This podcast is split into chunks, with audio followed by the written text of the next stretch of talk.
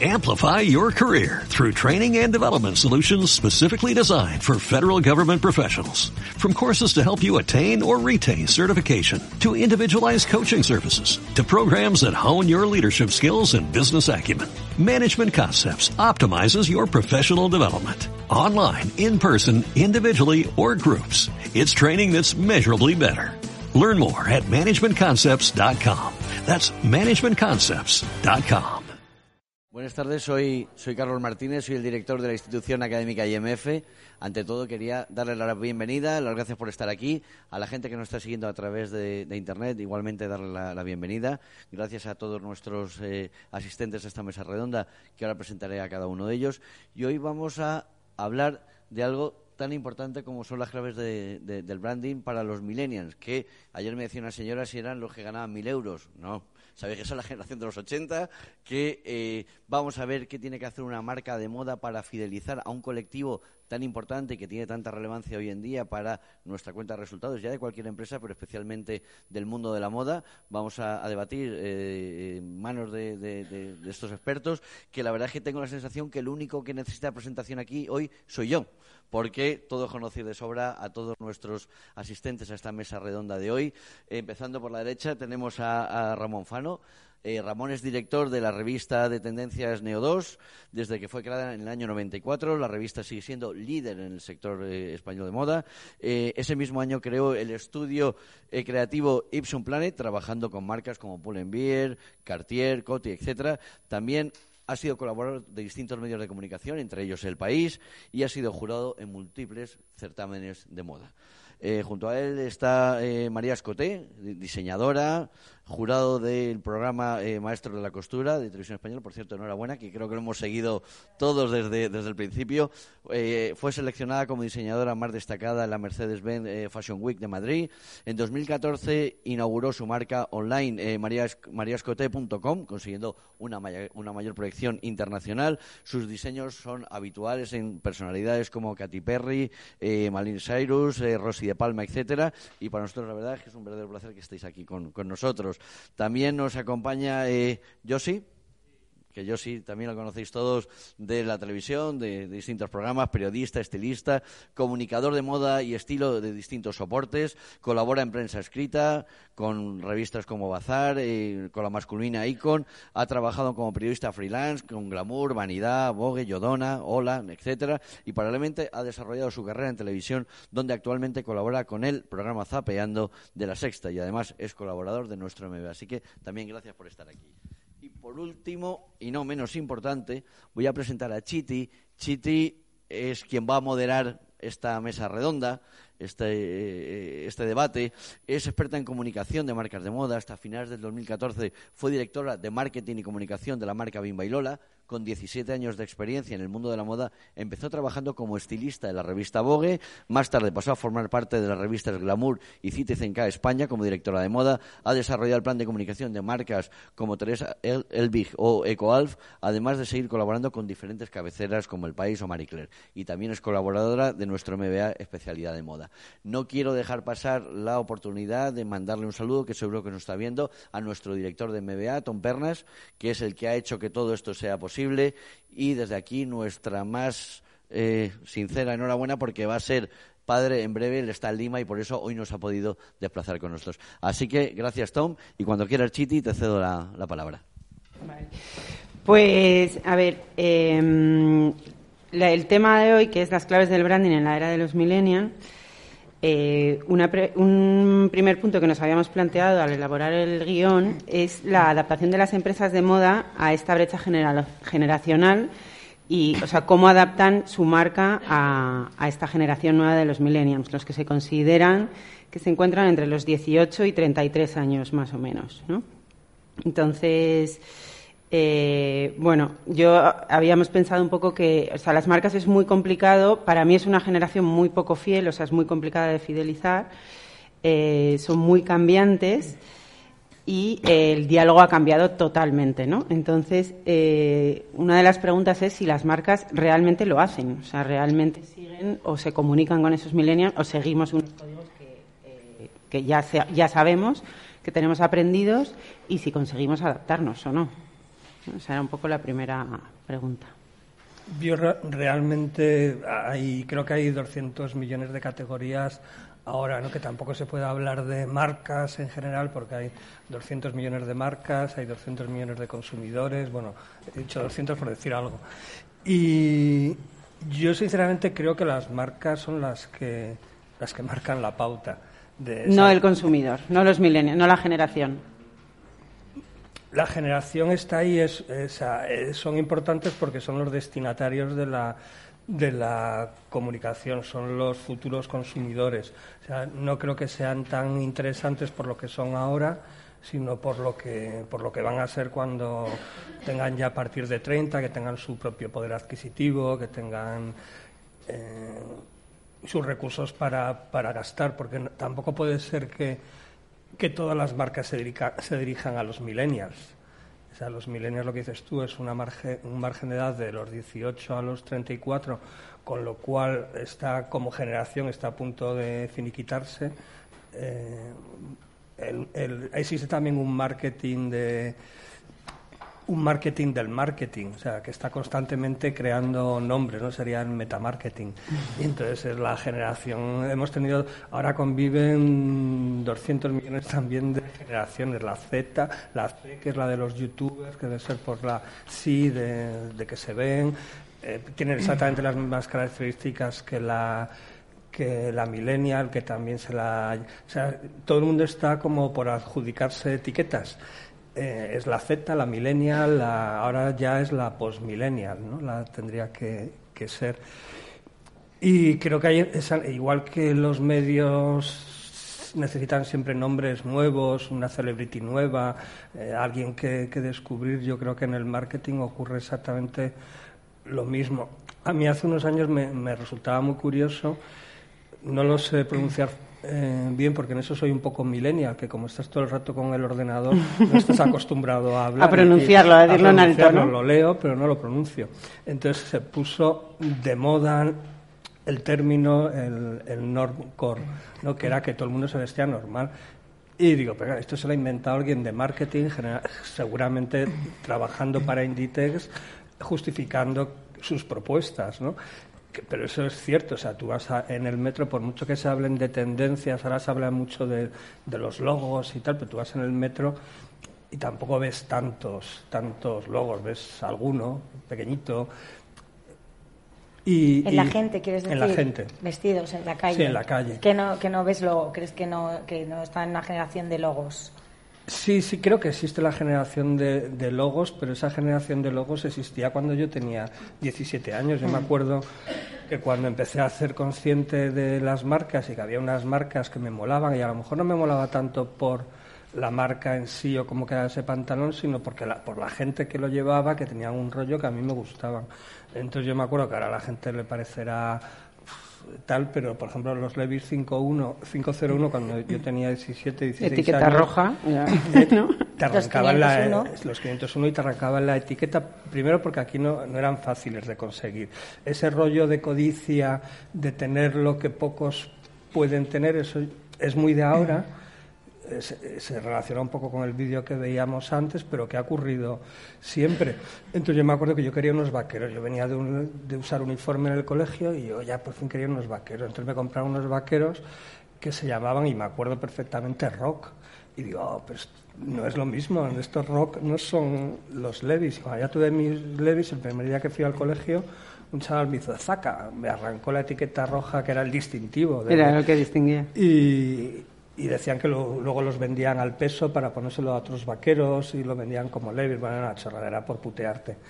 Y, siempre ha existido ese culto al, sí, lo que logo. Pasa, lo que pasa es que yo creo que sí, que en eso, toda la, o sea, estoy contigo en eso, pero lo que no sé es, lo primero yo creo que eso duraba más en el tiempo. Sí, o sea, ahora es tan rápido que el logo te dura. Hombre, hay logos ya establecidos, ¿no? Lo de Nike, Coca-Cola, tal, ¿no? Es como están ahí, esos no se van a mover. Pero, pero esto que dices, por ejemplo, del eh, Levis 501, eso antes tardaba en el tiempo. O sea, era una tendencia que llegaba, bueno, la famosa curva de la tendencia, ¿no? Hasta que moría tardaba unos años. Ahora mismo es una cuestión de meses. Y ya más que eso es como, o sea, cómo llegas a hacer que eso sea un logo y algo que, que se vea en la calle y que el consumidor lo, ¿no? Es- o sea, ¿cómo llegas? Ese código sí que es nuevo, porque antes, bueno, es o sea, nuevo y no nuevo. Claro, es que si Bueno, dinero, también- ¿tú crees? Sí, No solo. porque la, o sea, ¿qué logos vemos o cuando decimos, o sea, el famoso libro este de finales de los 90, que no me acuerdo quién lo escribió del no logo, o sea, de todas las La marcas en Klein realidad esta, que ¿no? No, la, Sí, esta es- Klein, esta, sí. en realidad se está hablando de Nike, de Adidas, de Reebok, de ese tipo de, de marcas que ya son multinacional.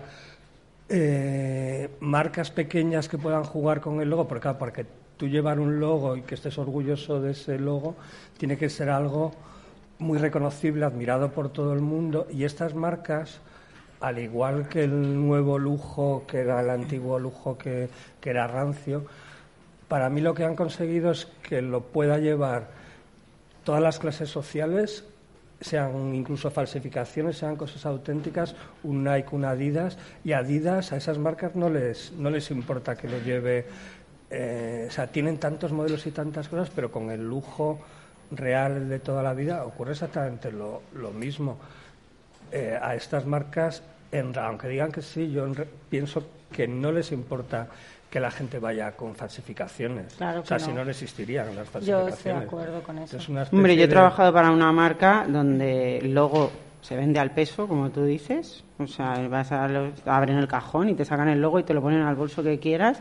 Y te aseguro que te gastas mucho dinero, mucho dinero y mucho esfuerzo Denunciando. en denunciar y en perseguir que usen el logo en. Sí, yo todas no lo sé. Y es una intuición que tengo que pienso que no existiría, o sea, por las propias fábricas donde se fabrican.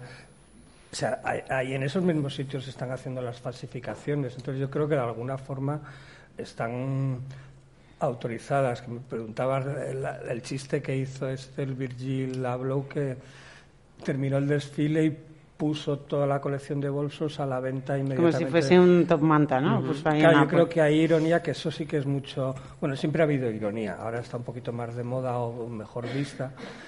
Y yo supongo que era una especie también de crítica al sector, a la industria esta, porque también existe. Tienes la tienda de Prada y en la puerta tienes. Y con el poderío que tienen estas marcas en Italia, no pueden decir a los carabinieri que se los lleven inmediatamente. Sí, pero salen a los 10 minutos, vuelven a estar en la puerta. Entonces eso es, es como así. No, no con sé, hay que buscar ¿no? de dónde viene, de tal. Y en Asia también, por ejemplo, que eso es como imposible de controlar, ¿no? Todo el tema fake, que hay centros comerciales solo de fake y todo fake. Claro, sí, yo O sea siempre que he pensado, o sea, me, que me cuesta creer que no estén, como digamos, autorizados. Yo o creo que, que, claro, pero Y, yo- y porque copian el modelo de, de nada. Yo no tengo ni idea. Yo voy por la calle, a veces voy con Javier y le pregunto, ¿eso es falso? Porque no tengo ni idea si es falso o no. o pero no es falso. maravilloso, eso me he visto un montón. Claro, pero dices, o sea, porque tú ves las pintas y ya por las pintas de la persona no te no, no dice nada. Vimos a unos chicos también que salían en el Pinar de las Rozas en el cercanías que iban con las bolsas de Gucci, que hay un outlet cerquita, Sí, pero bueno, ir a un chaval de 15 años ir a comprar a Gucci.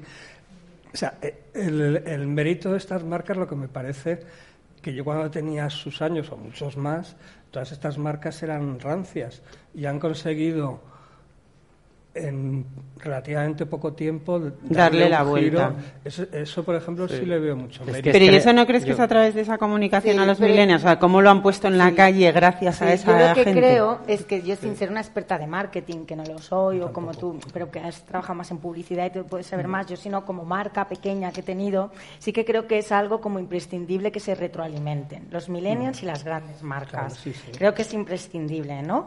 Entonces, y hay una cosa muy curiosa, hablando de logo, que yo creo que el logo lo han vuelto a poner de moda los millennials, ¿no? Tú ves a Sí. todos los niños con el... Y yo ahora quiero el logo, quiero el bolso de Claro, pero- Valenciaga con el logo. Claro, Llevaba los años. millennials o es la propia marca. Yo o sea, creo la que es propia la- marca es, coge, es van mutuo. buscando... O sea, es mutuo. Si Carla Gerfeld con Chanel, que, ay, perdón, Eh, si ahora llevaba Donatella Versace, llevaba Versace, estaba en la colección, llevábamos 20 años sin abrir archivo y muerta, y de repente abre el archivo y coloca a la hija de Cindy Crawford con la camiseta de Versace, con el Mm. Logo, yo como celebrities. loca voy a por la... O sea, es Claro. como Sí, retroalimentarse. pero por eso, pero ese juego siempre ha existido con las celebrities, o sea, saber a, a quién tiene que, que no vale cualquier influencer, joven. Una de las cosas del me marketing refiero. nuevo Hombre, sí, es jóvenes sí, siempre. O sea, la- ¿no? Como es las- gastarse mucho en esta cosa famosa de las bases de datos y de todo el big data y tal, es Mm. un poco eso, ¿no? es, es adelantarte al deseo del consumidor. Entonces, realmente quién lo pone la marca, claro, porque se, o sea, gastan dinero en la investigación, en saber lo que el Pero consumidor muy- va a querer.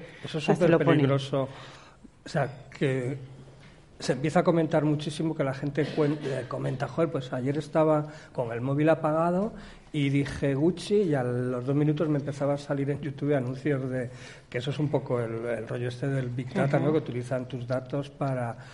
Y en, entonces lo que se está produciendo es una paradoja en, en este mundo, que es nos estaban vendiendo no vendiendo, o sea, se nos ofrecía Internet como un mundo infinito de posibilidades, que toda la información está a nuestro alcance, lo cual que es cierto, pero gracias o por desgracia con el Big Data, el mundo que tenemos en Internet cada vez es más pequeño, porque lo que te ofrece Google o, los Facebook o cualquier red social eh, cada vez se limita más A tus gustos. a tus gustos, Lo cual no a lo abres que él a que te cree, pueda gustar y tus gustos cosa. se limitan cada vez más porque no descubres cosas nuevas, porque tampoco nunca pasamos de la segunda página. Cuando vas al buscador, tú nunca te vas a la segunda. Nunca. Y claro, lo que aparece en la primera es lo- la gente que está pagando por, por estar allí en, primera página. Entonces, las marcas tienen mucho poderío porque influyen en, Google, aparte de poder influir en gobiernos y cosas de esas, influyen y están haciendo el, a mí me encantan las marcas eh, como consumidor y como el fenómeno de las marcas como pero tampoco veo grandísimas diferencias Antes. Antes hay nuevos canales eso sí la- lo están obviamente tenemos todas Claro, las Yo sí que veo muchas diferencias, o sea, es que yo, no- vamos, creo que personalmente lo que está pasando, que aparte de brecha generacional, creo que es un cambio de mundo, porque es que antes no tenías ni iPhone, ni teléfono, ni nada, o sea, es decir, es que hay que partir de esa base. Que es que cuando hablas de... Claro, es que cuando hablamos de millennials, lo que vemos es que hay una eh, brecha así generacional o una nueva generación que hay que darles el contenido que consumen el contenido Mm. de otra manera totalmente diferente Cua- cuando yo era pequeño es que tenía que esperar pues lo que dice. María seis meses a que llegase la información de moda a tu casa en papel o sea imagínate que ahora la tienes en la palma de tu mano Claro, y a mí eso eso me lo- parece un sueño o sea yo pero eso como lo- generación no le afecta a los valores que tenga la generación. Es en los medios de comunicación que son otros más rápidos y que nadie todavía sabe asimilar, ni, ni los millennials ni las propias marcas, porque están todavía hechas un Es lío. que es- es- esto es otro de los puntos que teníamos, o sea, una de las de la parte de la parte importante en la comunicación, el marketing, el branding de las marcas ahora también es esa inmediatez, ¿no? Que esa, esa inmediatez sí, sí que lo ha cambiado todo, todo, porque es tu manera de comprar, tu manera de ver las cosas, o sea, antes también es verdad que estaban, pero pero para llegar a lo que a ti te gustaba no era tan fácil, o sea, tenías que investigarlo, tener la suerte Claro. de tener un trabajo Pero X ¿sabes o, lo que pasa? o sea, de esa manera no investigación que tú tenías que hacer es como realmente se fidelizaba a la gente. Porque tú estabas provocando un deseo, Deseo. que no podías satisfacer. Claro, pero Ahora consumes imágenes, pero no consumes la las magia imágenes, de la pero está más al alcance de todo el mundo. Pero es es decir, que o a sea, la tú antes vivías en una ciudad perdida y no tenías acceso a ver lo que una ciudad grande te ofrecía. Tú trabajabas en, no sé, en una biblioteca, no tenías el mismo acceso que trabajas. O sea, yo, yo, por ejemplo, siempre lo digo, empecé trabajando en Vogue y a mí eso me aportó mucho porque, claro, tú llegas con 23 años a trabajar a Vogue y te abre un mundo, solo lo que tenías ahí, que en aquel momento no existía Internet, pues, ¿sabes? entonces hacías fotocopias de los looks y era todo y veías que revistas no antiguas y o veías sea, revistas antiguas y veías tal entonces de repente Claro, tu cabeza tú eso abre lo retenías mucho más porque hacías un esfuerzo Puede ser. Eh, Puede ser. Eso es lo que yo digo de la fidelidad de los millennials. Eso es lo que no tienen porque no retienen. Yo me pongo pero, pero ¿sabes por qué? Porque el, el problema es que es el contenido. O sea, no retienen porque, claro, el contenido se gotea cada día. La inmediatez, a la inmediatez le sumas que una marca tiene que ir contando una historia cada día. Y esos millennials están viendo como una marca cualquiera, Pongucci o Loewe, lo que quieras, es que cada día tiene que dar información distinta y recrear una historia que antes como tú dices, en Vogue, te lo contaban, tú contabas la historia de Witton en Vogue cuando tú empezaste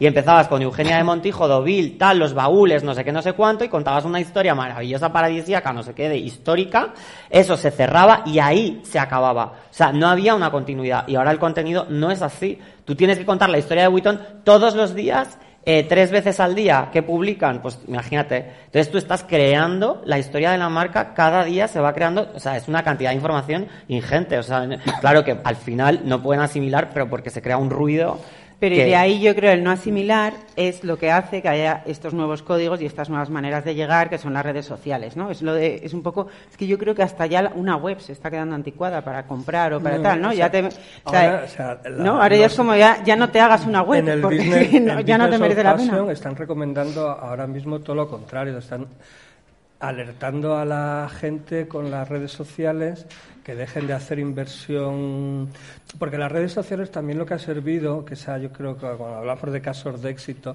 la gente ya no quiere, o sea, lo de vender camisetas o vender, yo creo que es lo de menos, es que tu marca sea muy gorda, o sea, tenga mogollón de seguidores, para ver si me la compran. esa, es la... ¿Y qué es lo que están advirtiendo? Pues que, la, que eh, como los algoritmos y las movidas estas de las redes sociales que se me escapan, eh, quieren capar más porque a lo mejor quieren más beneficios, porque al final son todo capitales de inversión y mega multinacionales.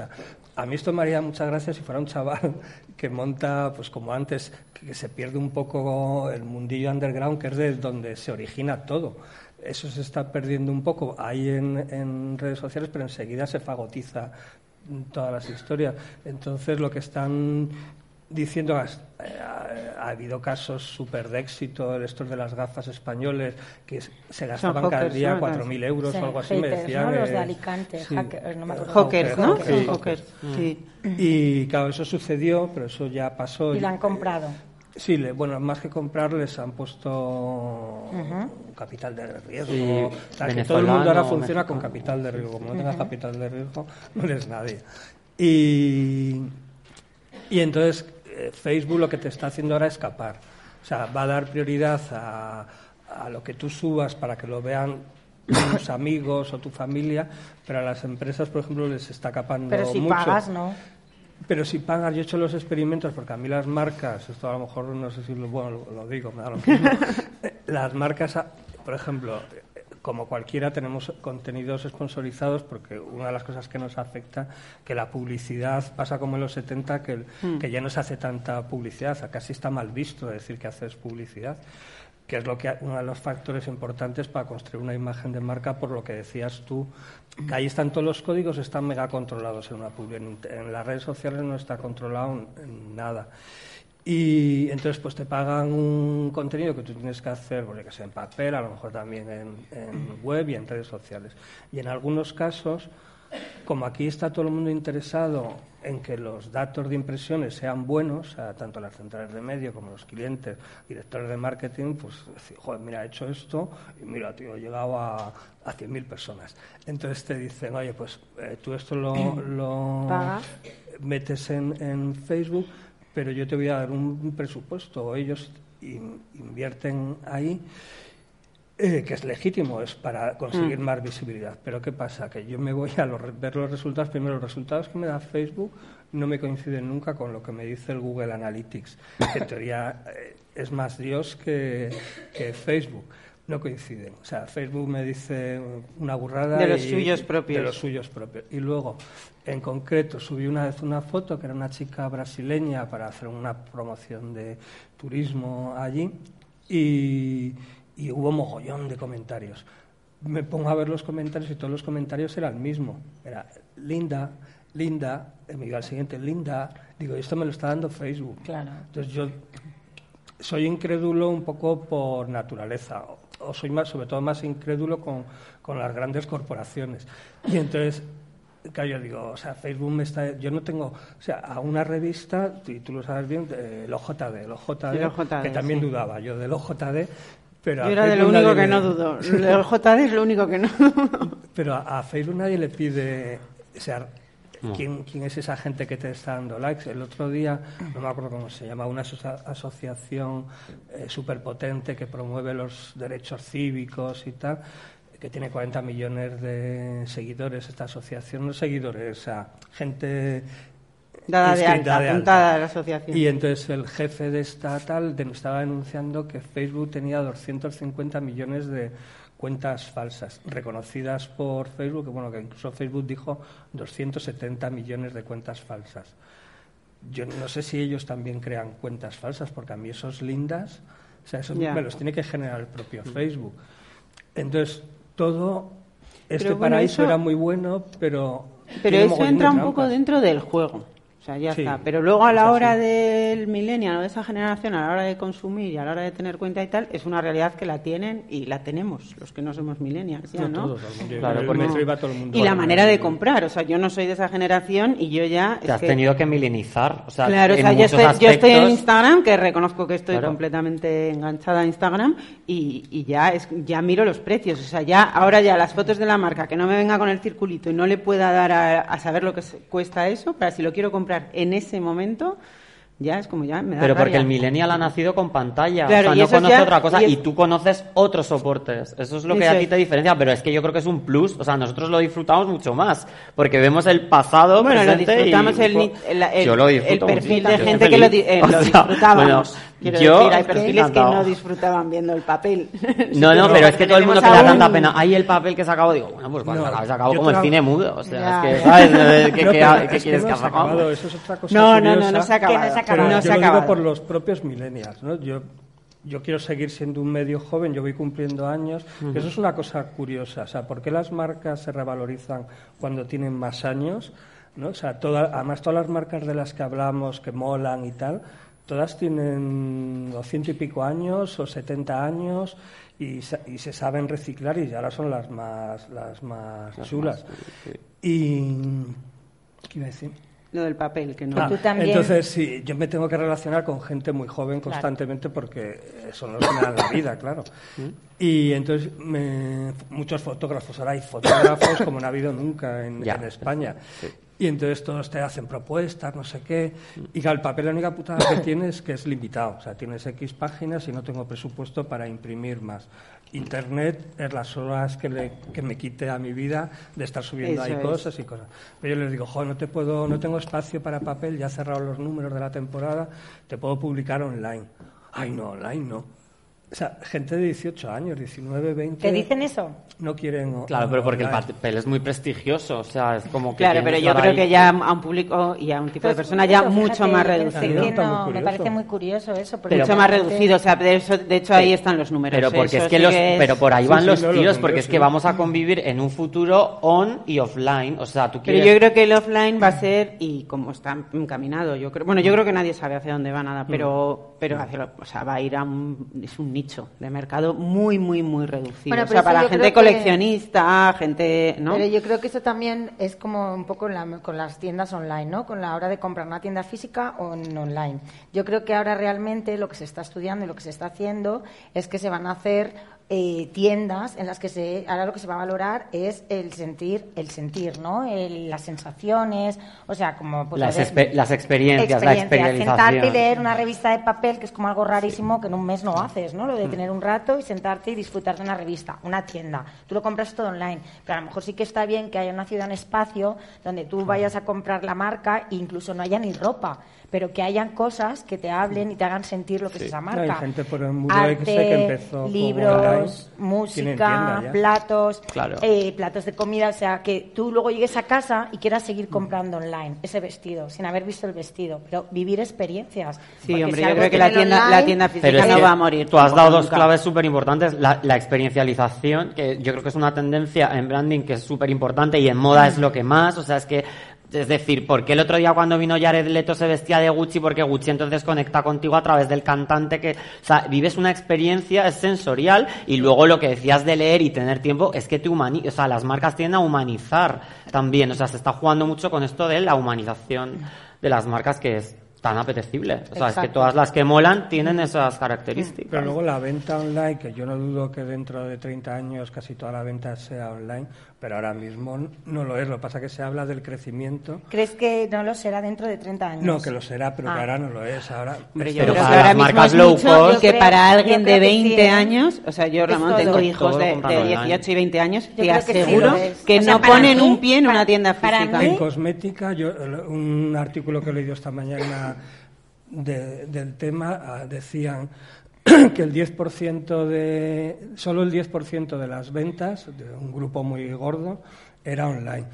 lo que sí que estas estas estas marcas y grupos lo que están invirtiendo es en startups que son para lo que tú decías es para las nuevas generaciones ese 10% que está comprando ahora mismo claro, que, dentro de 20 años. Igual ese 10% es esa franja de edad. Claro, que la inversión ahora, o sea, no es yo creo para que te compren los millennials, sino para que estos millennials que están más acostumbrados a las pantallas y tal, dentro de 30 años, sean el gran, el gran público de esa marca, estén ellas ya preparadas, entonces están invirtiendo en startups que en teoría lo que te hacen es vivir esa experiencia de la tienda de otra forma que no sabe, se sabe ni ellos saben de cómo será, eh, tendrás un asesor, tú podrás verte cómo te va quedando la, el, pero esto físico dices, no digital. No, será digital, pero que sea algo Sí. pero también va a existir lo físico. Es como la que ha sacado Zara, esta que de repente te hace el look y te ves tú ahí en plan Pero esto todo digital, quieres decir, sí, claro. Pero es, que yo tengo entendido que Inditex está trabajando en esto. Sí, bueno, bueno, bueno, salió el otro día que, sí, que salía la, sale la persona ya, o sea, la estás viendo ahí. Sale tus tallas, tus medidas, te puedes probar,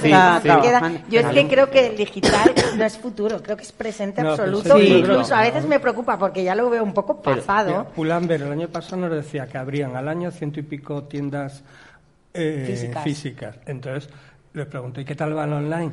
Eh, me fenomenal y tal, entonces digo, ¿para qué abrís tantas tiendas físicas? Bueno, porque la experiencia está de la que no, porque es enganche emocional. nada, pero yo lo que entiendo que es para el futuro, o sea, tienes que invertir en el futuro ahora, pero no es que ahora, o sea, todas estas el porcentaje de venta online es mucho más pequeño que el físico, pero sí que es verdad que el futuro será, será ese. Pero es que también, también es el enganche este emocional que hablamos y tal, ese es el que siempre ha existido. Entonces siempre ha existido entrando en una tienda física. O sea, era el que había, ¿sabes? Tú entrabas en Gucci, en Prada y tal, y te enganchaba todo aquello, ¿no? Esa manera de atenderte, esa sensación de En los 90 era, bueno, el Prada ese que montaba en Nueva York. Claro, entonces como eso ahora lo pierdes, lo pierdes porque lo que tienes son sus campañas, sus fotos y tal, pues hay que, a ese enganche emocional hay que llegar, de todas maneras. lo que dices tú, porque siempre habrá un sitio, una especie de templo y yo, o algo. Y yo creo que, eso, eso, o sea, es lo, ¿no? Ahora mismo, yo creo que eso va a ser futuro, ¿sabes? Que realmente llegará un momento que volveremos, o sea, volver a ir a la tienda física a comprar mm. será. Y a devolver. o sea, que volverá. Y, a, devolver, o sea, es súper importante. A devolver. A devolver. Porque es que va a ser como la casa del pueblo de la devolución. O sea, tú vas a ir ahí y lo que te ha quedado mal o tal, lo devuelves por si no quieres que vengan a casa. Es que, yo, vamos, yo vivo enfrente de Zara y un montón de gente de este, esta zona, todo el mundo compra online y van a devolver todo el rato. O sea, es como el templo de la devolución. Eh, más allá de la experiencia. es el templo de la devolución. Porque aparte pero tú también vienen a casa a recogértelo, ¿no? vienen a casa, pero hay gente que dice, es que, y cuando vives enfrente, Chiti, porque es que, o sea, es como que hay gente enfrente de un Zara y lo compra online, no baja. Fácil vivir o sea, es que es muy fuerte. Pero eso también puede ser, porque, o sea, yo que me manejo muy bien en Zara, o sea, yo puedo entrar y coger el pantalón que quiero y tal, ahora mismo ya me empieza a pasar que voy y digo, pues sí, quiero este vaquero. Y le digo a la chica, este en negro no existe. Y yo sé que existe, porque está en la web, sé que existe. Entonces digo, vale, no pasa te lo nada. compras online. Claro. Voy a mi móvil, ya me lo compro la talla, porque lo sé, porque sé que es ese, lo acabo de ver ahí. Y es que se ve muy bien las tiendas online, o sea, lo de Zara es que si está eso me pasa a mí, si eso me pasa a mí, eh, me pasa a, otra gente pensar a, sí a los de 30. tienes que saber lo que te compras, pero... Y luego hay otros mecanismos de experiencia, o sea, como es la, o sea, las aplicaciones de las, de las marcas. Claro, y luego, y luego, es lo que digo, lo de lo quiero y lo quiero ahora, que esto también es, eh, quiero este abrigo y lo necesito para mañana. Es que igual no puedo bajar a Zara. No, no, y quiero el abrigo que hay en Nueva York, en Londres o en París, porque es que No, pero es que, y es, esto es medio día, lo compro y está en mi casa por la tarde. Ya, no, y luego pagas unos impuestos que no veas. pero lo que te quiero decir es que eh, yo creo que la clave es poder comprar todo lo que quieras, porque si no aquí donde, o sea, te estás limitado, tú entras y en, en el momento, la rapidez, que yo creo que eso es parte del marketing, es como yo lo quiero y lo quiero ya. O sea, yo mañana igual quiero otra clave cosa. de fidelización es hacerte Prime, online, por ejemplo. voy a entrar en online, decían, a ver, necesito unos pantalones. Me puedo tirar todo un sábado pasando páginas y páginas y páginas. Pero pues dar a filtrar, ¿eh? No, no, puedo, no, no, digo pantalones. Pantalón, negro. no sé qué, no sé cuál. Y me cuesta mogollón. El, el, que sé que es el, el, el futuro, pero ahora mismo yo, yo, creo que es el presente. Es que yo creo que eso también es lo que decía antes, que es que la web también tiende a morir, precisamente por eso, porque tú te metes en la web de un Zara, de un Pull&Bear y tal, llega un momento que como navegues demasiado, te agotas. te agotas, no se hace por web, se hace por aplicación. Claro, pero tú te metes en Instagram, te metes no sé qué y dices, este vaquero, y lo compras.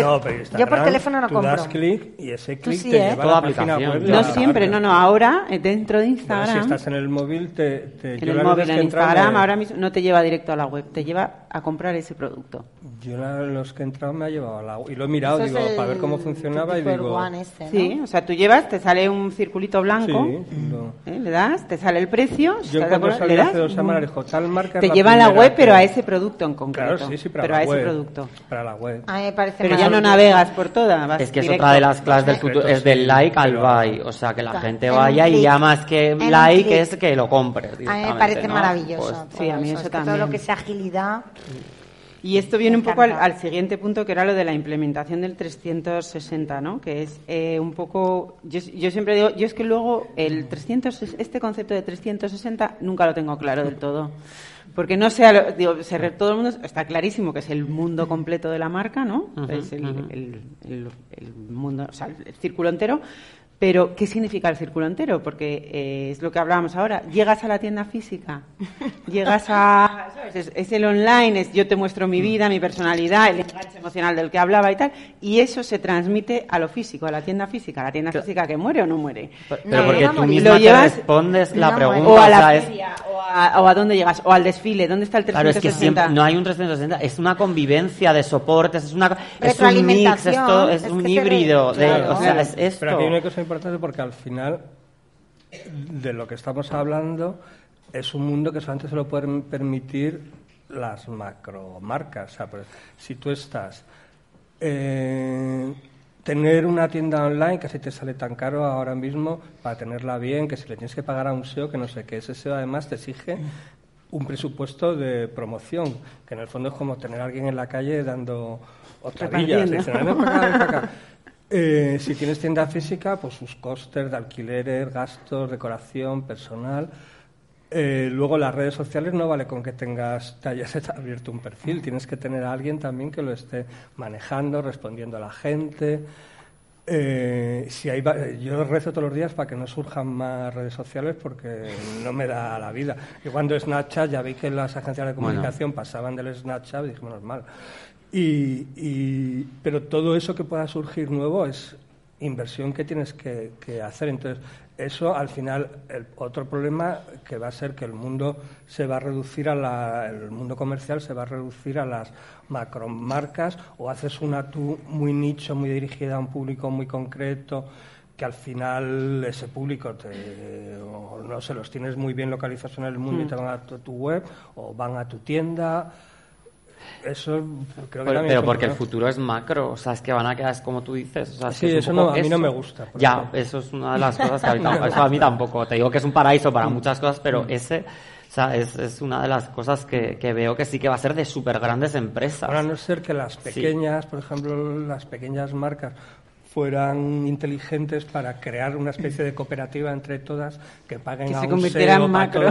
Pero no, yo- yo para también que- creo- compartir gastos, yo- gastos de SEO. Sí, eso no estaría guay, qué. pero sí que es verdad que eso se ha intentado a veces, y aquí Mm, han habido plataformas difícil, que se han intentado y es muy complicado, que si algo tiene lo digital, y, y- y creo que eso es algo también súper apasionante, es el factor intuición-suerte.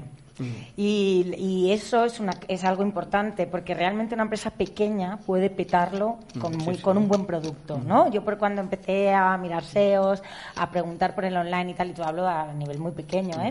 Pero sí que, que decía, oye, he, he hablado con grandes marcas, ¿no? Con Camper, con tal, ¿cómo lo has hecho? ¿Con quién has trabajado? ¿Cuál es la clave de vender online y tal? Y al final uno muy bueno me dijo, mira, hay marcas que hacen inversiones y tal. Y eso sí que puedes petarlo con un producto, ¿no? O sea, puedes tener un buen producto a un buen precio y petarlo. Y sobre todo creo que es muy importante el factor intuición, sí. ¿no? Que es lo que realmente entonces creo que una marca pequeña, gracias a lo digital, lo puede petar y hacerse grande, que a lo mejor es un poco, o sea, la visibilidad que te da, no sé, ya qué Pero lo que ha ma- hecho claro, es que cualquier marca o agente de la moda hoy el- la vía es mucho más fácil y es que eh, eh, un poco eh, puedes tener pues lo que tú dices, o sea, mucho éxito de repente Sí. más allá del Sin haber hecho una inve- pero sin un- haber hablado de tu producto, Exacto. porque nadie había viral visto un algo, producto de se puede ya hacer viral de Yaquemus veía lo- veíamos Claro, lo no, primero su estoy- universo, Estoy de más acuerdo. que Por ejemplo, a mí hacía gracia. Patty Abramson, Sí. que normalmente en este mundo todo el mundo le va maravilloso, todo el mundo tal. Y, y ella me encantó porque en una pequeña entrevista que le hacían, porque ella se puso muy de moda en la primera colección que hizo, bueno, muy de moda, que la acuerdo. cuatro, Sí, pero era que muy- en el mundillo Sí. estaba muy, muy bien, que hizo Sí. con Nayoan Inri. Sí. Entonces ella- esa le funcionó bien, le, creo que le hicieron pedidos de fuera y tal. Entonces ella decía, oye, me pensaba ya que esto es jauja. Y dicen, y, y súper sincera, dice, en la siguiente no vendí un carajo. Claro, claro. Y entonces, claro, el, el problema a veces que sí que puedes pegar pelotazos. Yo cuando me leía el guion esta mañana, lo de los trucos eh, que hay que, como ser y tal, si tú ves los mensajes que dan las marcas a los consumidores, que son los mismos desde que yo tengo uso de razón, que es comienzo de los 80, que siguen diciendo el mismo mensaje. Todas dicen, sé tú mismo, sé auténtico. Pues al final las marcas, a las marcas hay que decirle lo mismo, ¿no? Si tú tienes un producto que es muy personal y que es muy tuyo, Claro. tú vas a ser tu propia embajadora. A lo mejor no necesitas ni, ni tener influencers por ahí, o sea, tú misma... No, sí, sí que se necesitan. Sí, vale, pero que tú misma ya tienes un carisma que puedes vender, además lo haces muy bien porque estás saliendo, por ejemplo, en la tele, que es otro cosa curioso, ¿no? Como en el mundo de tan digital, tan digital, al final lo que sale en la tele Sí. es lo que está... Sí, sí, es visibilidad, es la- es la visibilidad. publicidad, es la mayor Pero claro, publicidad. eso para ti es un curro Sí. extra que, que no estás todo el rato en el taller No, y no, tienes que ir para acá, para allá. Claro. Y luego muchos músicos, en- en- cuando entrevistamos en la revista, que son jovencillos, porque también tengo que tirar de eso. ¿eh? pero claro, es la misma historia, Eh, o sea, para ellos es lo mismo, claro. Ellos dicen eso, dicen, joder, las redes sociales, qué putada. ¿Sabes? Las tengo que hacer, pero me quita mogollón de tiempo de, de lo mío, que es componer, que es ir a grabar, que es conocer a otros músicos, y tengo que estar ahí el tiempito de la... Y entonces sí, lo, o sea, te- eh, lo que dices tú, te abre un, un Sí, mundo pero infinito. Porque todo el mundo nos hemos convertido en ca- cada uno de nosotros en un elemento de comunicación, o sea, de publicitar lo que Eso hacemos. es lo más novedoso, es Entonces, eso. claro, tienes que dedicarle tiempo. Pero, por ejemplo, el caso de Sita Bellan cuando la coge Beyoncé y Rihanna para un videoclip, ¿no? Pues Ah, eso sí. es como algo, pues eso, que estás en tu casa, en Milano, en el comedor y tal, y ven un casting o una foto de Instagram y te dicen, trae, y a partir de ahí, o sea, esas cosas, Sí. sin CEOs, sin nada, Y eso es, desde luego, es típico, es de la época Eso es millennial, porque desde luego antes es era... Gracias a lo digital, ¿no? era Claro. que, podía pasar. ahora mismo los astros No se siguen sé, alineando, no pero sé- ahora es mucho más rápido. No sé yo O sea, el tema del ganso. sí. También como marca, ¿sabes? Mm. En el momento que entra el inversor. O sea, pero sí que es verdad que, que hay ahí una intuición, una visibilidad, una tal que te abre unas puertas. Pero ahí las maniobras han redes ido no más, más allá del online. ¿eh? Bueno, yo creo Lo que medio. Sí, sí, yo Sí, creo que sí, ahí también hay mucho detrás que nunca vamos a ver. Lo, lo que el ejemplo que has puesto muy bueno de eh, una marca que hemos visto cómo ha evolucionado muy rápidamente hasta el estrellato es Yaquemus. Porque ahí sí que no hay nada detrás. O sea, lo del ganso hay muchas, muchas reuniones que se te escapan, pero lo de Yaquemus, que es un imaginario que tampoco es tan único, o sea, es una mezcla de Jean Cocteau, de Picasso, de Francia, de jamón jamón, de no sé qué, lo mete todo en esa lavadora y todo el rato lo escupe en un tríptico, cada día, todos los días, escupir el mismo imaginario Con una mezclado con su carne propia, que claro, Muy que eso también le llama mucho la atención a la gente porque es está muy bien. pero está muy bien. Y claro, está muy, o sea, y es, lo ha reventado, o sea, Pero, es que, Claro. pero está en París Sí, y, y la. Bellán estaba en Milán, no estaba en Murcia. Bueno, pero en Murcia habéis llegado igual, salió de Murcia. no lo sé, Yo estaba creo en- que Pero ya que hemos estado en Marsella, ¿eh? Cuando ¿Eh? empezó. Sí. ¿Quién? O sea, ya que No. hemos estado entre Marsella, París y no sé allí, qué, pero bueno, al final No estoy aquí tan de no hay una acuerdo, ¿eh? Yo creo que desde Murcia llegas. Sí, desde Murcia se está llegando de en Madrid lados. está petado ahora. Pero el mundo digital no tiene ubicación, o sea, es que tú puedes estar en un iglú, que si la molas, o sea, al final, ¿sabes? Es como, Yo estoy de da acuerdo. igual, el Virgil de Off-White, que me preguntabas otra Sí, vez. porque me encanta. Claro, o sea, quiero que me lo cuentes todo el rato. No, Claro, yo no, yo lo sé una- muy poco, solo superficial. Uno de los de, hoy era tratar de poner algún ejemplo de casos de éxito. Ajá. Nos hemos adelantado sin decir lo que íbamos a eso, ¿no? Estamos un Uno de los casos de éxito, aquí yo había puesto uno que es Off-White, pero eh, justo Ramón acaba de hacer ¿no? un artículo Sí, sobre esta marca, que yo creo que es una marca digna de hablar. Hay varias, Un- Yaquemus, un y artículo- luego yo si quiero hablar de Gucci, del caso de decir un Gucci. artículo millennial que lo tienes que hacer en media hora, corriendo, sin todo, mirando tal. ¿eh? Bueno. Y a mí lo que me resulta curioso de, de todos estos fenómenos, que son fenómenos para mí, es cómo consiguen esa megafama que antes era de muchos más años. Eh, este señor, digo, claro, este señor era el director eh, creativo de Kenny West. De Kanye West. Entonces, ya con eso está dicho todo. Entonces, están en. en- Bueno, pero es un ok, Chicago, es diseñador, es pero y... Él también era, o sea, pero él se hace famoso como influencer. Él dice que lo que sabe de moda es lo que Pero comentaba. él es el como- dueño, el empresario de la, el dueño de la marca y el creativo, el, dise- el Sí. diseñador Y el todo. que ha De Off-White. Claro. De Off-White, sí. Claro, pero para mí el caso de Off-White es, Off-White es, es un éxito. Lo consideramos Claro, pero- un éxito. Claro, pero ¿Cuánto por eso. Pero no sabemos ¿Cuándo si es un éxito de ventas. Off-White? 2013. ¿Tanto? ¿Lleva ya cuántos años? Entonces cinco. Lleva cinco. En su biografía pone fue incluso un año o dos antes estuvo, que a estas biografías no me las creo, de becario en Fendi, queda muy bien, pero él iba de becario con Kenny West, que ya era famosísimo, a Fendi. Porque era DJ. Es un poco Porque este, ellos este están perfil que hay creando- ahora. Que está, están es- creando su nosotros leyenda. Están esta ahí. marca la hemos visto hace un año. Sí, aquí mucho menos, claro. Hace un año máximo. Así, no aquí nos sé. va a llegar siempre, mira, por mucho millennial que haya, o sea, nos llega todo dos años más tarde. Claro. Hasta- Bueno, llegar llega. Otra cosa es que llegue a Pero la calle. White- A- a- a- No, no. llegar llega un en su momento. lleva un la año. calle tampoco ha llegado, o sea, lo van a llevar. Bueno, hombre, Cuatro, quiero decir a la cuatro, calle tres. que se puede hablar de ello. no. Pero es que el Philip éxito de este señor- A ver, ¿qué me estás contando? O sea, es que No, ver, me refiero a la calle, claro que hay Philip Lim. Pero el éxito de este señor, yo no ¿dónde creo que lo No, no. mismo que sea las ventas. Yo creo que este señor lo que quiere es ser el director creativo de una marca prestigiosa de lujo europea. O sea, el éxito, el Es éxito es que él realmente ha demostrado clave de poder crear algo. Y que que ha conseguido su objetivo. Él ha creado está- algo, gane o no gane dinero puede y se ha ser director subido. creativo de Louis Vuitton. No, al No. final lo que hablamos también es- son de estas marcas pequeñas que tienes que vender, vivir del producto que vendes y, y, vale, pues tener aspiraciones de... Pues a ti te pegaría Vivian Westwood, Sí. por ejemplo, ser la directora sí, de sí, Vivian sí, sí, Westwood. me. Pero- pero es muy fuerte- pero, Versus. pero estar en Madrid sigue siendo un hándicap Hombre, para total. eso. Pero el mensaje Igual de Louis Vuitton es fuerte también, ¿eh? Al, al coger a este. Es como decir, ¿para qué vas a estudiar moda hoy? ¿Para qué vas a estar todo el rato inspirándote o cosiendo, no sé qué, no sé cuánto? Si donde tienes que estar es rapeando con el- la persona adecuada, Bueno, en, el- en la noche Ya adecuada, en el momento también adecuado. te digo que ya veremos que- a ver qué tal va. Porque Claro, también- ya, ya, pero haber llegado ahí ya, Ya, el fichaje ya. Ya. dice, ya es un mensaje muy Pero fuerte. Es muy colecciones que fuerte. El mensaje para- es muy fuerte. Es que algo está Pero las cambiando. Claro, es que, que- hacía para Kenny West ya las copiaba Zara. O sea, que él ya tenía, digamos, ese- Comercial, ese, visión comer- comercial. Sí, Y a- él decía en una Sí, pero- entrevista, dice, dice esto, o Ya, sea, pero veía el es como Victoria Vuitton- Beckham. Victoria Beckham triunfó cuando Zara la copió. Mango. Claro, Mango todo, cogió sí. una colección de Victoria Beckham y la copió entera. Pero bueno, Entonces Victoria es que Beckham se hizo un empezamos equipo- a empezamos a tomarnos en serio porque es que era la Spice Girl tal no sé qué hasta entonces y mujer Yo de siempre Beckham me he y tomado ahora en serio mismo a es Victoria muy Beckham, guay. tengo que vale, pero pero te digo toda la industria porque Ya. claro uno es una persona pero yo te digo la industria de la moda que es complicada o sea llegó un momento en que dijo ok Victoria Beckham Claro, o sea, Hombre, pero yo creo que cuando empezó a verse que realmente Claro, línea pero que porque había ella empezado ha y seguido un- una vía totalmente distinta a esto de Kanye West y todo esto. Ella se O a la que rodeó de esperábamos de ella. gente. Claro, pero ella fue muy lista y se rodeó De gente y un gente. equipo creativo Bueno, increíble. exacto. Y de, y de comunicación. Solsen, y de que es Sí, otra igual, manera de- Ellas son famosas y tal, pero amantes de la moda, porque claro, a todo esto, cuando empiezas a hablar de brecha generacional y de consumo de moda y todo, o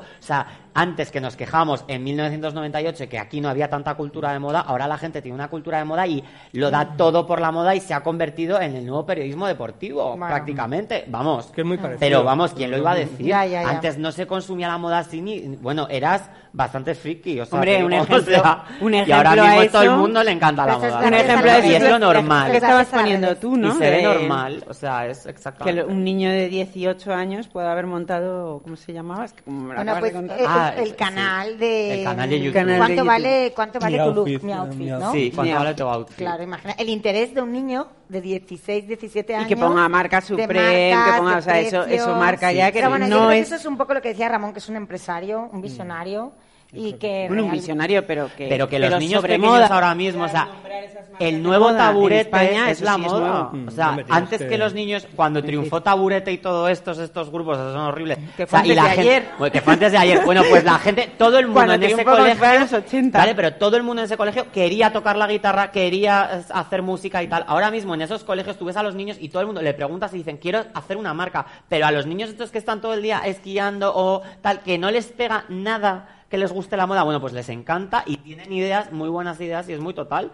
Y van por un poco por streetwear y todo esto. O sea, que, que es está muy bien. Está muy bien. Que son niños pequeños y, y que les encanta la moda. O sea, que es algo que ya se ve súper normal, porque es que la forma de consumo ha cambiado mucho y porque lo ves todo el rato en la palma de tu mano. Es un Hombre, poco esto. esto tenemos que estar muy contentos todos. Yo estoy hombre, feliz. sí, sí. O sea, estoy súper feliz. ser O sea, yo crítico. estoy- Ya, sí, sí, sí, yo sí, totalmente, todo el Sí, rato. y es un éxito también de la moda y de la adaptación de las marcas totalmente. O sea, porque el ejercicio Y de. es una forma de expresión, que es lo que hemos luchado todos, que la moda no era Claro, un es una forma de expresión, ¿Sabes? exacto. Y para las nuevas generaciones es como Sí, pintar, como sí. tocar. Cuando hoy que Yo recuperar creo que una eso frase. sí es uno de los rasgos de la generación, o sea, no de generación, porque es común yo creo que para todos, o sea, tengas más años, menos, porque luego se habla mucho de que la, el año- la edad es una actitud, pero luego te están todo el rato con la generación. Entonces, sí que ahora se habla de, de una generación que, bueno, en realidad lleva desde los 70, pero se empieza a hablar más ahora, que es la postmaterialista, que es ya, claro, que tú no necesitas un vestido para quitarte el frío, o sea, tú necesitas un vestido para que si vas para acá, para allá, el vestido sea tu embajador en realidad de quién sí. eres tú. Claro. Claro. Y eso yo creo que es lo más valioso del, o sea, que hay que tirar por, por, por ahí. Sí, que te Claro, mar- marca que ahí. eso es lo que hemos luchado toda la vida Claro. los que hemos, nos ha gustado la moda y hemos trabajado en esto, ¿no? Que para la gente era como algo, pues eso, me pongo un vestido para taparme. Mm. Y ahora te pones un vestido para, para identificarte, para hablar un idioma, para decir a lo que te gusta, lo que te pertenece. para ser fan. Claro. Porque tú ahora mismo las marcas se ven como, como cuando eras fan musical, cuando te gustaba un grupo. O sea, ahora mismo Claro. hay groupies de Gucci Sí, sí, y groupies de todo esto. totalmente. Que se descargan la aplicación, se ponen con las gafas, se hacen no sé qué y como si llevaran las gafas, que es mentira, luego no las vas a tener. Pero otra, hay otros canales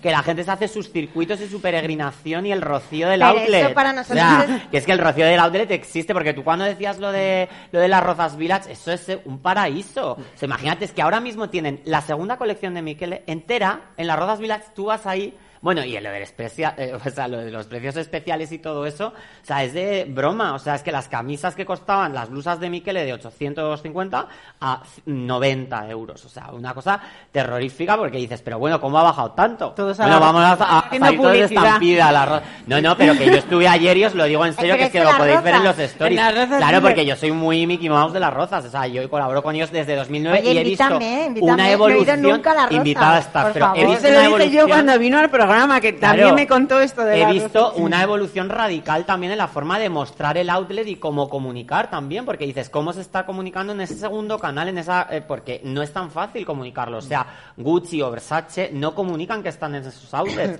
Eso es ya el peregrino de a pie que va ahí Hombre, a es que no lo pueden comunicar porque ya si venden Claro. poco y encima ya Hay marcas el que outlet. sí. Por ejemplo, eh, Brook Brothers lo comunica, o Hackett, u otras. Pero, por ejemplo, Ralph Lauren o Versace o tal, y Versace, bueno, allí están todos los tributos allí puestos. Y tú te No, los puedes no, porque llegar. yo he preguntado Claro, si están y no sí están hay todavía. Allá hay tributo, ¿eh? Pues me han dicho que tardan dos temporadas. A en ver, el llegar. tributo de este año, pero tú tienes allí tus tributitos. Ah, o sea, vale. todavía, o sea, pero vamos. Vale, bueno, vale. yo tenía información, pero que vamos, que es, eh, es- es lo que te digo, que Oye, al final... y eh, el caso de Es Gucci, que- que, queríamos hablarlo. Claro, el ¿Tú caso de consideras Gucci- que es un caso de éxito? Pero bueno, o sea, es un caso de éxito, ¿no? O sea, es que es una cosa que yo lo he vivido tan fuertemente, porque claro, Gucci estaba Frida Yanin y tal, no sé qué, y de repente llega eh, el segundo de a bordo, nadie creía en esto y, y contratan a este tío que sí que tenía un imaginario como mucho más fuerte que el de Jaquemus, porque aquí sí que es una cosa que él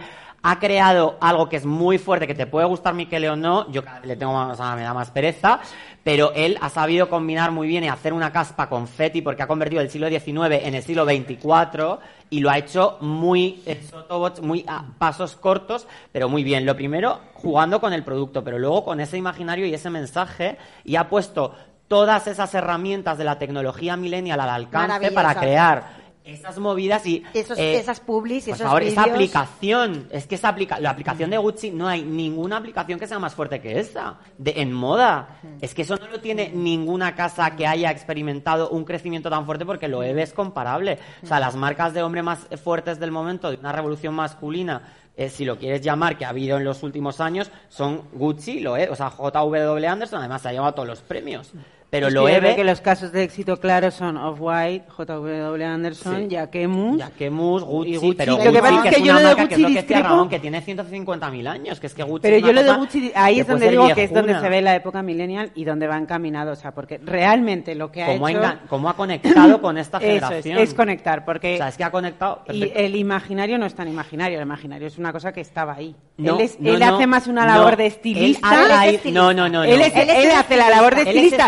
Que previamente la hizo Eddie Slimane, o Pero sea, en realidad ya pero- es algo traído. Pero a ver, es un pero, pero es un, estilista pero tiene que unas ti- está muy referencias bien. maravillosas. Claro, bueno, Claro. tiene una referencia Ahí hay un mood board. Bueno, está contratado pero por no, no, son, no, porque no, Frida artísticas, también es no. Bueno, además, pero, pero y él Tom Ford coge... también es Gucci. Sí. ¿Qué tiene no, Michele no, que no coge el tenga Gucci Tom de los 70 No, pero claro, pero él lo ha mezclado. Vale, pero es un eh, imaginario que existe para una casa para la que él no, trabaja. No existe, no existe porque en lo suyo Gucci, lo vende como que existe, que recurre a todos no, no, no, a no ver, eso es- tampoco lo creo. Vamos a ver. ¿cuánto hay en Gucci hoy de épocas en las que Sí, no a mí no, existía Nada, Gucci? nada. no hay nada. Nada. ¿A ti te parece que no? Porque a mí me parece que el 75% es del siglo XIX. Ah, sí, claro. O- pero Pensaba que mm, decías del archivo de Gucci. no, del archivo de Gucci Ah. no, yo te digo del Que sí, imaginario que que, sí, que mueve esto- yo creo Michele que es hoy. Yo creo que es todo de él. Y Claro, tú sigues es todo, a él y son todas sus referencias Son sus referencias. De hecho, total. solo tienes que Y es- meterte en su yo- yo Instagram para ver que es todo, Todo. eh, Claro, ahí del es- siglo XIX. Pero ahí es lo interesante,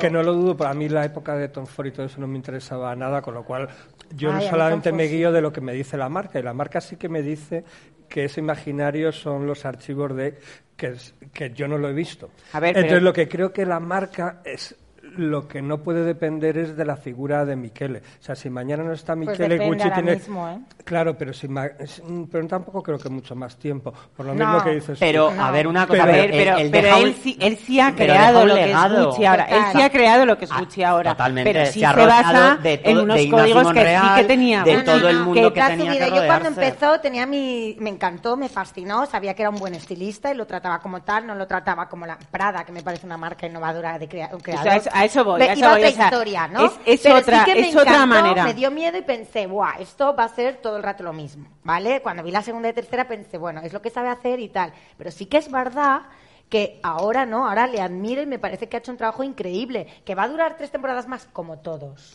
Todos duran seis, siete temporadas, es imposible durar más, me refiero. No, es que se va a morir el pobre la No, y que no, Claro, pero que al final, que en Gucci- una marca duras, eh, ¿cu- ¿cuánto lleva Nicolás Esquier en Vuitton? Me refiero, es que duran, es que es, mm, desgraciadamente este oficio es Claro que muy por- joven. pero por eso digo que la marca necesita decir constantemente que Miquel está recreando ese universo tal, porque si mañana no está Miquel y que algún día no va a estar, porque esto es como el fútbol, tendrá que seguir diciendo que el siguiente está recreando. Hombre, pero que decir, que cuando sacan los bolsos con el logo, ¿Tú que es el, eh, la misma igual? tela No, con la franja no. detrás, ¿Te puede él mete no? su imaginario, pero lo encanta, mete me dentro de, lo que de ha Gucci. hecho y, es, y no apostaba ese eso. No, no es un bolso que salga de la nada. Y o sea, luego tú lo que estás llevando el clásico bolso de los mejores 70 de Gucci con los logos y él mete su imaginario. Pero incluso sí estás imaginario pasando yo creo que no, yo dicho tampoco por lo veo de Gucci, lo veo que de él, forma parte de los archivos de no sé quién de no sé qué años. Yo no me lo creo eso tampoco. Yo Es que no lo veo sé él, porque no soy es que tú historiador de los- Pero sí está muy claro, sí, Pero a ver, verdad. Si te tiene- metes en pero si tienes un, tienes un bolso y un cinturón tal cual era Gucci. Sí, Otra cosa es que él meta su imaginario. pero que con yo el eso no lo niego. con el Claro, pero con sí, su claro, o con la hormiga, o con la mariquita, o con tal. Pero para eso te contratan para editar. Claro, pero eso es lo que estoy diciendo, que tú- Y ahí tú coges el cinturón que tú quieres, pero él, pero ¿cómo lo cuenta? Igual ¿No? que en los 70 No. Pero eso es lo que digo, Ah, pero, Porque, claro, pero lo cuenta su base distinto. es esa. Es un mensaje totalmente distinto. Y es un mensaje de verdad que está muy masticado, muy claro. Encima es muy único al final. Que es Y, al que- final, y yo también lo creo en sus vídeos y tal, que yo no digo que esté mal, porque las referencias son buenas y todos estamos de acuerdo, son las referencias. Pero si tú haces un vídeo y, te- y me estás poniendo el videoclip de Cristina H., pues chico, es que yo la estoy viendo porque tengo 40 años, es que ya he visto esa película. Entonces, que me parece muy bien y que la referencia me encanta y qué bien que la hayas traído. Claro. Pero la has traído. Sí, pero bueno, es que está muy Es no pero es bueno, Miucha Prada, No, es lo que claro. Pero igual que Pero JW entonces- Anderson en Loeta también ha traído cosas que existían ya en Loeta y ha hecho, claro, Eso es, tiras de las es lo que de digo, las que eso sí que son los No es casos es clarísimas. Miucha que cada temporada la veo y no la entiendo y luego iba a la tienda y la quiero entera. Pues es- O sea, por eso son estos eso. Tú clarísimos ves una éxitos. colección de Prada, te quedas, yo me quedo como trastocada. digo, Es o sea, ver- es más, al principio tres- necesitas un tiempo para es la como, ¿me gusta o no me Y a gusta? los tres Lo bueno meses que no puedes sí. vivir sin esa prenda. Sí, y cuando sí. la ves en la tienda No, te es mueres. es O sea, eso es...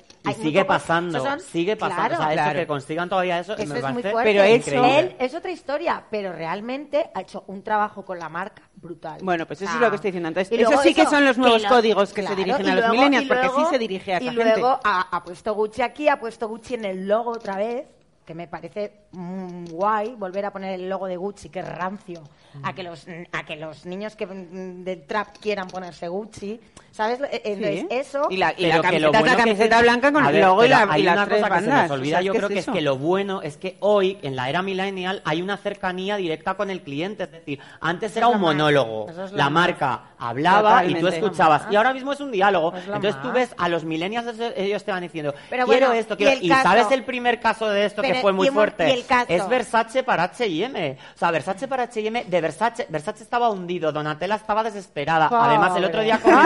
No, fue... lo- lo- además que concedió una entrevista y lo recordaba y Sí, todo sí, eso qué cuando maravilla la entrevista, ¿eh? Horror. Bueno, pues ella contando eso y de repente unos millennials empezaron a tirar de esa cuerda de Avedon para Versace, las medusas, no sé cuánto y empezaron a decir, esto mola. Y empezó a molar así y de ese, de ese tirar de cuerdas de los millennials de recuperar todo eso y de instagramizarlo, viralizarlo, pedirlo y tal, llegó a interesar a una marca como H&M que relanzó aquello y que sacó Versace Atelier que otra los vez. millennials como generación ha- hayan visto el trabajo de Abe. Hay Sí, dos, no, no, no, eso fue de pero verdad. dos, pero lo podemos pero recuperar. al final, está pero al tuiteado. final no es, O es una generación. O sea, yo mm, trabajo con Me Vienen Becarios, que son realmente millennials de la, de la última fase, o sea, tienen 19 los de años. 18. Y yo les hablo de, les pregunto, ¿conoces no sé quién? Y tal, no conocen. No. En- estábamos viendo la última portada del 30 aniversario de Vogue y no hacían ninguna conexión con las fotos de, Normal. de Avedon. Luego sí que hay gente, pero es gente Yo creo que aislada. sí que hay gente cada Gente- vez gente más aislada. porque es más fácil. Porque pero mira, no es una generación, no son pero los creo que el futuro es que tengan más cultura visual porque es lo normal porque tú convi- ¿cuántas imágenes Sí, ves hoy al día? Pero es que como claro, el Tumblr. Pero tú ves tantas tú ves imágenes al día como el de que es verdad, sí que 1984. es verdad, No. Pero no sabes lo que ves. Pero no estudias, ves tanto que se te olvida, no retienes Va, igual. a ver, No, no hay olvida ruido, pero hay mucha gente que tiene retentiva y que yo creo que hoy es más fácil comunicar Avedon que hace mm, 10 Yo en el, años. en el No, metro, no, en el que metro no, veo que gente no. Que, que va sí. con la mirada Porque en si tú blanco sigues a la. Foundation, pues tú no estás están ahí todo el leyendo. día. Sí, pero... Están buscando likes de vuelta. es verdad. Yo creo que hace Likes 10 de vuelta. se Sí, los likes que. O te se quedan con la imagen. Yo es que lo veo leer no leen. Por el. IED, Pero yo por- sí que creo, claro, yo sí que que hay nombres que, que sí que han situado que antes nadie conocía, ¿eh? porque decimos Avedon como si fuese conocidísimo y no sé qué, perdonadme, pero en la calle, aunque tú digas, no, Avedon no sabía nadie quién era, o sea, como vas a ir a una referencia, tú coges un bogue, Avedon te queda Y lejísimo. obviamente que hay gente que está Mario Testino, preparada Mario el futuro lo veo no bastante, generación. o sea, No. con- poniendo una alcachofa en la calle y sabiendo la gente quién es Claro, Avedon. por el eso futuro digo lo que veo es- así, ¿eh? pero lo sitúa Ah, ahora gracias a las redes. Pero a ver, que igual que ahora mismo estamos aquí sentados, que estábamos diciendo que ha sido increíble que la moda sea como el periodismo deportivo cuando éramos pequeños, yo creo que después de 10 años os Sí, invito a estar de- aquí no, a ver si ahí aquí la gente conoce a o no. Yo creo que sí, que sí, yo digo que sí. y Claro. vestirse y el saber por qué me he visto y otra es la cultura de moda. que Pero es que yo creo que es algo que va a ser la segunda Yo me acuerdo conquista, hace seguro. unos años en la Sí, Semana de la Moda de Nueva York hicieron una cosa muy graciosa que, que yo creo que los americanos tienen más ironía que nosotros y en eso nos ganan. Y iban en Bryant Park, en la acera de enfrente, había unos reporteros de, de allí, de la, de, de la Semana de la Moda allí, preguntando a la gente que pasaban enfrente de las carpas de Bryant Park que quién era Ana Wintour. Y había una pantalla gigante donde lo iban retransmitiendo. guay. Y todo el mundo decía, no tengo ni idea. Ni idea, ¿no? Ni idea. Y había una canción, guay eh, ¿quién eran las estas que cantaban Fashion is for Fashion People? Y es está así. muy bien. Desde luego. Que yo, yo no sé si alguien quiere hacer una pregunta o tengo que parar y preguntar si alguien quiere, no sé, porque nos lanzamos a hablar, ¿no? Mm, Qué loros. claves para vender a millennials y más que millennials a los post-millennials. A los post-millennials. Sí, claves para vender. Ven- ¿Para vender el qué? Para vender un producto, ¿qué claves, más allá del tipo de producto, tiene que tener todo producto para tener éxito, más que con los millennials, con los post-millennials? En moda. ¿En moda? Sí, en moda. O sea, vamos, como me pregunte. Es que de hoteles, desde luego, no te vamos a, a- a hablar. O sea. Pero yo creo que hemos dado ya muchas claves a lo largo de todas, todo lo que Hombre, yo creo que lo que hemos dicho un poco, ¿no? Que es el, lo, lo quiero y lo quiero ya. O sea, yo creo que el que te llegue directamente y cuanto más rápido y, ¿sabes? Las Lo que te- facilidades Sí, o sea, que Bueno, te entre por el ojo y que facilidades- directamente lo puedas comprar. Y que si puede ser esa tarde lo recibas. A mí me, me gusta llevar la contraria. Entonces, Ya ya. Pero es que una de las claves de muchas marcas de éxito ahora es que no sea nada fácil. O sea, que, que haya, o sea, por ejemplo, todas las colaboraciones que hace, que hace Supreme, es muy difícil conseguir Es una pieza y el éxito es luego la reventa y la reventa y la reventa. Entonces yo creo que... y- y- Pero yo no creo que eso sea una clave general. O Es sea, es decir, clave, es es una decir, clave. en la que hablábamos de las colaboraciones con H&M, en realidad las colaboraciones de las marcas con H&M no es que lo pongan fácil, lo ponen difícil, porque es que es muy difícil. Tienes O que hacer cola, no Tienes que hacer cola, que antes, eso es cuando una a tu clave. prenda ya no, la- ya no está, luego la reventa a la media hora ya está. Eso, eso lo hacen difícil. Pero eso es como una vía dentro una- de claro, todo un... Es que cualquier cosa que puedas decir es una vía, ¿no? Pero no es un código, hombre, ahora yo creo mismo que es lo un de código, vender- Ahora mismo es un código Sí. el que sea difícil, el, el, el que tú desees Deseable. algo. O sea, yo, por ejemplo, no tengo ni- ningún interés personal en Supremo, pero si empiezo a ver que todo el mundo lo tiene, o sea, me empieza a picar algo. atrás. Y, y, y porque la moda al final juega con sentimientos, emociones, eh, eh, el- lo difícil, el que lo tengo yo, no para todo, porque si estás vendiendo algo que quieres llegar a la masa, porque tienes un sistema de producción que tu negocio se basa en que tienes que vender dos millones de camisetas, el que sea difícil no ayuda. Esto, por ejemplo, ha funcionado en una marca que nació en los 90, que su éxito era hacer cosas muy limitadas, crear una marca de culto. Eso es un código para una marca de La culto. inaccesibilidad. Claro. o sea, lo Y una discoteca, yo siempre decía, o sea, yo pongo una discoteca y no dejo entrar a nadie, se la pega a todo el mundo por entrar. Ahora que Pero- entren o no, o que eso sea, ven- o sea, es como eso las claves de la no venta. es para Pues que vendan o no ya es otro tema. Pero hay una forma de salir del ruido. A eso me refiero. O sea, digo, de todo el ruido, de toda la superficialidad que hay, de la gente que se queda con la imagen. Sobre todo De ser algo especial, dices, de ser algo especial.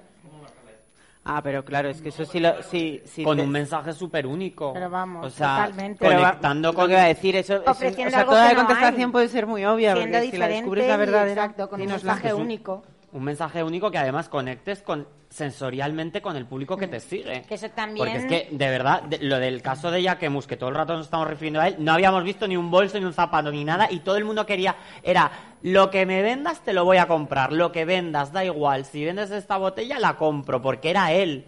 porque él ha fascinado a las masas. O sea, ha fascinado a la prensa de moda, de todo el sistema, a todo el público y a todo el mundo. Y bueno, ¿quién llevaba el otro día a una princesa marroquí? No sé qué, vestía ya que todo el mundo. Si es que todo el mundo lleva esto. Y luego yo Porque creo- luego al final no está tan mal hecho. Claro, que luego el producto ya nos ha conquistado después, luego- pero sido a posteriori. que es que Pero era no sabíamos ni qué hacer con la esto. O sea, también como- es un poco el caso de Benmont todo el rato, ¿no? O sea, hizo, una, hizo cuatro años trabajando solo con imagen, sin producto. La gente se volvía loca. Veía una pedazo de imagen y no, no estaba en el mercado. Entonces eso también crea como, pues eso. Vendes un humo maravilloso y luego de ahí vas al producto, Claro. pero el humo tiene que ser hoy impecable, impecable. Exacto, una imagen, O sea, eso está yo creo que es muy clarísimo. importante. Sí, sí, o sea, y, y de hecho todo el humo de Gucci, de confeti, de caspa, de todo el 19, eso está súper medido, porque además es que tiene que estar muy bien calendarizado, todas esas actuaciones con el Monreal, con el otro, no sé qué, es que eso tiene que, o sea, es que está muy bien planteado. Que tendrá su fin también, tal. O sea, pero bueno. Como todo. Pero bueno, las sí que- colecciones de que las es rosas mensa- nos las habremos llevado todo. es un mensaje claro. una blusa. Me veis mañana. No, bueno, no, sí, ya me lo llevé yo todo ayer. O sea, que bueno, pero hay cosas... No, no, de mujer está todo, claro, sí, sí. Pero vamos, está increíble. No, no, de lo más. bueno. Hay Vamos, ¿no? de repasa España. Sí, ¿no? No he ido nunca y quiero Pues Vamos llevo de mañana. excursión cuando vuelva de, de Bogotá Fashion Week, vamos. Venga. Vamos, ya está. Que vuelvo el 30. Mira pues cómo nada. le ha quedado. A Claro, Bogotá. A Bogotá Fashion Week, es verdad que no- nos vamos el lunes, vamos. Ah, que hay una pregunta ahí. pregunta, reflexión, más o menos. La primera de ellas es sobre el logo. Yo soy un antilogo, no me gustan. Y en cambio mi hermano, que tiene como ocho años menos que yo, sí que es un millennial, millennial. Yo soy millennial tardío. Le gusta el logo. Le gustan los logos. Es Entonces me gustaría preguntaros si pensáis que es una una nueva tendencia en contra de, de, de Inditex y del, y del, low, del, del low cost, perdón. Porque yo, por ejemplo, creo, además soy de Coruña, nací con Zara y creo que he visto bien gracias a Zara. En cambio, la gente de la edad de mi hermano piensa que vestir de Zara es vestir como todo el mundo. Entonces ¿Cuántos busca años tiene tu hermano? 21, más o menos. Y no le gusta Zara. No. Maravilla. Entonces yo, Ah, yo me encanta. esa recuperación, si pensáis que esa recuperación del logo es una lucha en contra del fast fashion y del low cost. Yo creo que el tema del logo, o sea, de verdad que creo que es algo muy millennial. A mí, de- cuando era millennial, cuando era joven, muy joven, me encantaba el logo. Luego lo odié durante muchos años el logo y ahora me vuelve a encantar el logo. Pero sí, esto te lo digo a nivel consumidora. A nivel profesional, sí que es verdad que te digo que creo que el logo lo que te da es una accesibilidad. O sea, tú no te puedes comprar un vestidazo a lo mejor de Gucci, pero sí que te puedes comprar esa camiseta de Gucci y ya estás transmitiendo que el momento por el que está pasando Gucci es el que te gusta y que quieres, que eres quieres fan. reivindicar eso. Entonces, a mí el logo lo que me da es la accesibilidad. Porque las marcas que son muy listas ponen el logo o en el bolso, que es lo que normalmente las mujeres compramos, o en la camiseta o en el jersey, que es lo que se vende. Entonces, es la prenda que está a un precio accesible. Entonces, creo que a la gente joven, sobre todo, le da la posibilidad de poder ponerse esa marca, porque seguramente no se pueden comprar el jersey de 1.500 euros, pero a lo mejor haciendo un esfuerzo se compran la camiseta de 300 o 200 o 400. Entonces, creo que esa es la clave del logo. Y que luego además es una forma de expresión súper rápida, es muy expreso. O sea, para tu hermano será súper fácil expresarse a través de logos, pero a lo mejor a ti se te queda corto porque tú a lo mejor ya has pasado esa pantalla y sabes llegar a Zara y expresarte a través de toda esa ropa que no tiene logo, porque vestir bien, o sea, y querer transmitir un mensaje tú, en tu cuerpo y tu vida y tu obra a través de ropa low cost es mucho más difícil que coger cuatro logos, ponértelos no sé qué y decir ya voy de Supreme de tal. Pero tener que transmitir el mismo mensaje o la misma fuerza con ropa que no tiene logo es más complicado y eso sí que requiere eh, más o cultura de moda o, a o estar más sentado de la cabeza quizás. Y luego lo que decías de Zara de, del tema de mm, evadir, o sea, cómo luchar contra lo rápido quizás del low cost y tal, yo creo que en el lujo hay una tendencia que es mucho más primorosa quizás, que es lo que yo veo que está pasando pues en casas como Loewe o Gucci, muchos temas que también toca, que es como hacer algo que sea mucho más lento, o sea, pues como la acción esta que han hecho en el Salón del Mueble de Milán con todos los tapices estos que hacen man- las mantas estas que Lo hace Loewe, Loewe, ¿no? o todo lo que está pasando que te voy a decir yo con el patchwork, que llevo la chaqueta esta, pero es que o sea, todo lo que, eh, toda la moda patchwork, que es Calvin Klein del año que viene, todo esto es, ¿por qué? Porque es el primor, lo lento, contra lo fast fashion y todo esto. O sea, que es un poco esto. Es un poco la segunda vuelta del Y slow luego a nivel fashion. estética, yo creo que el logo tiene una parte gráfica que para la gente joven es súper Claro, interesante. es muy o sea, claro, cuando sí. lo Eve coge y después monta el logo, cuando Gucci... Y a muy mí, instagramizable. Gráficamente es algo que me apetece mucho porque creo que es una parte de diseño importante. Y conectas con tus fa- con los mismos fans. Si te gusta Gucci, pues te gusta. O sea, es como. Pero además fan- el logo no como solo los grupos de eh, la- las como- marcas no solo explotan su propio logo, o sea, luego la fast fashion también explota los grupos de música, un Nirvana, un tal. Al final eh, mandas un mensaje. Cosas de moda y demás, y se habla mucho de la crisis del retail, de la crisis de H&M, y de hecho los últimos resultados de Zara no fueron tan buenos como los como lo esperado y demás. Eh, ¿Veis a, a- a marcas como Zara y H&M promocionando el logo también? Por ejemplo, Pull&Bear yo creo que sí que lo hace. ¿Veis a Zara o H&M promocionando, Promocionando el logo? su No. propio Su logo. propio logo. Hombre, yo, yo creo que ellos No, lo que promocionan de logo ya lo promocionan. Y ahora lo que están haciendo es en las bolsas. Y eso es una Y manera de promocionar sacado el un- logo, y ¿eh? han sacado Pero tú unos- ves una unas camiseta poniéndote Zara. No ya, sé, la han sacado, pero, la han sacado pero las este bolsas, año. o sea, al, al morir las bolsas o a intentar que mueran las bolsas de cartón o bolsas de plástico y tal, lo que sacan las marcas, o sea, lo de Zara Mm. Home de ahora y tal, al final es una bolsa de tela con tu logo. Y eso ya es promocionar el logo, ¿eh? O sea, eso ya es un camino. Porque Hombre, eso es el un- logo, por ejemplo, relacionándolo con lo que preguntaba él de cómo fórmulas para vender. No sé si el logo te ayuda a vender, pero sí, si tú construyes una imagen de marca con un logo potente, sí te ayuda como, como negocio.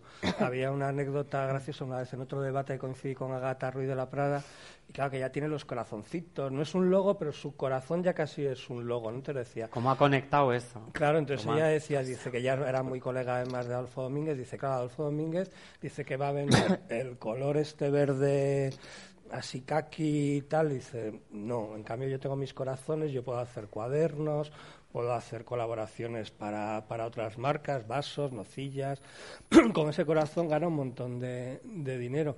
Y muchas marcas jóvenes yo creo que lo que están intentando crear es sin tener una colección amplia ni grandes diseños, es crear imagen de marca. Por ejemplo, en el mundo street, pues pueden empezar desde llenando paredes, haciendo murales y cosas, como Obey, que luego se ha transformado en una, en una marca y hace colaboraciones con macromarcas.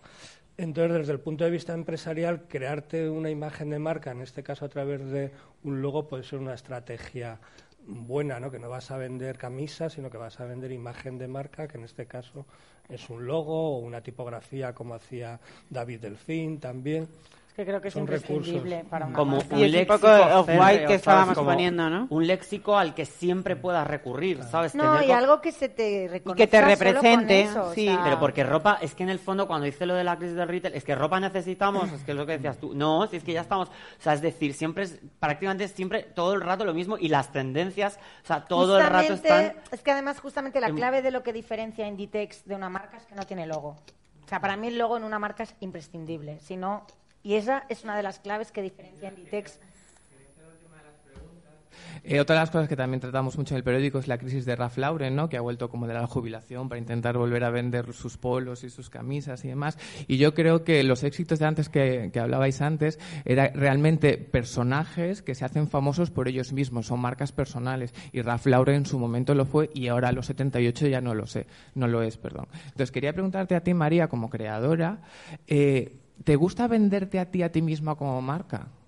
A ver, te No sé si lo Yo- haces realmente, pero ¿cómo se enfrenta un creador a venderse a sí mismo como marca? A ver, yo soy una marca muy pequeña, por lo tanto, mi marca soy yo, no lo puedo separar. Ojalá pudiese separarlo, no puedo.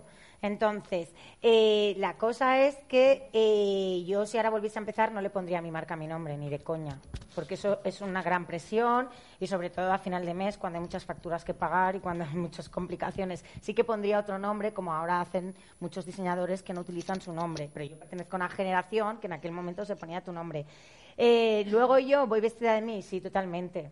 A mí me gusta la moda, pero me gusta la moda no por tener un vestido. Yo desde muy joven, me he vestido, desde muy pequeña me han vestido a medida, estoy acostumbrada a vestirme, soy muy pequeña, me, me he hecho siempre la ropa. De hecho, todas las colecciones las pienso para mí, o sea, me refiero, no lo puedo separar. Yo cuando me compro una prenda, unos zapatos o un bolso, no me lo compro para ponérmelo, me compro pues porque pertenece a tal colección de tal y lo, lo compro como, pues eso, como para guardar, para tener como historia de la moda, no porque me guste vestirme, dejarme de vestir.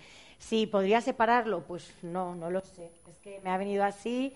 eh, soy la diseñadora de mi marca, mm, mm, es una empresa muy pequeña, la llevo yo y, y no lo he sabido separar. O sí, es que no lo sé. ¿sabes? No sé cómo se ve o se vive desde fuera. Creo que, que, que es una marca con mucha personalidad, que es lo que yo soy y que realmente la marca a la persona va unida, ¿sabes? Que no. Que, que, que no sé. Pero Sí. es que el caso que dices tú de Ralph Lauren eh, se parece mucho a lo que le pasó Pero a vamos, que el Coco. día que no tal, espero que se venda. O sea, yo estoy trabajando para que mi marca no sea yo, para que haya gente trabajando y que la marca funcione sin mí. Para crear una marca, que es lo que estoy intentando. O sea, que, que no quiero que me pase como a él. Pero vamos, yo creo que él está vendiendo, ¿no? No ha No, dejado de vender nunca. Pero, pe- sí, hombre. Claro, es que lo que él contaba es un caso como de aburguesamiento que, que, mm, eh, acontece en una marca que está muy asociada a ese personaje, que es lo que le pasó a Coco Chanel cuando se fue a Suiza y de repente empezó a dejar de vender número 5. Entonces los socios la llamaron y le dijeron, mira, es que no vendemos ya tantos perfumes para mantenerte tu nivel de vida, vas a tener que volver a hacer colecciones de moda más que para crear, que luego nos dio todo lo mejor a partir del 54 hasta que se murió, fue la bomba, o sea, eso fue maravilloso. Pero dijeron, es que vuelve a la palestra porque tenemos que volver a, a- saber que es que estás aquí. O sea, contar, tener a los medios involucrándose, pues un poco relanzando tu nombre. Que es lo que le pasó. Ralph Lauren, pues imagínate, o sea, con 50.000 outlets, o sea, imagínate lo que vende él en las Rozas Village. O sea, todo, Volvemos todo. al tema. Vuelvo a las Rozas que vende todo, mucho. lo vende todo. Pero claro, ¿qué pasa? Que a él se resintió porque ya no es lo mismo, ya de Claro. repente Ralph Lauren no mola. Si es que las marcas de moda, Pero o sea, están todo el rato refrescándose no porque si no, que- no creo que ¿para no- qué van a invertir en publicidad creo- o para qué van a hacer todo esto? No Es que creo sí. que él no mole porque tiene 10 años más o 20, no mola porque lleva 30, 40 años haciendo, haciendo el lo mismo, mismo polo. y se han Claro. cansado del polo, ya no transmite lo mismo y ahora se están dedicando a, a- a contar otras historias eh, también de la misma marca, pues del motor, por ejemplo, cuando hizo el, el desfile este en su casa en el garaje o cosas así, ¿sabes? Y, y intentar No, tocar otros palos, pero para Muchas veces para ese tipo de marcas que pertenecen al siglo pasado les es más rentable contratar a uno de sus famosos que nacen de Instagram, aunque sean raperos, DJs o lo que sea, antes que, que crear un producto bueno.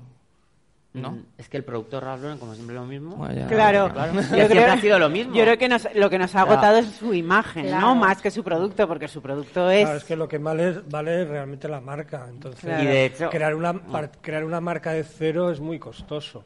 Entonces, si ya hay una...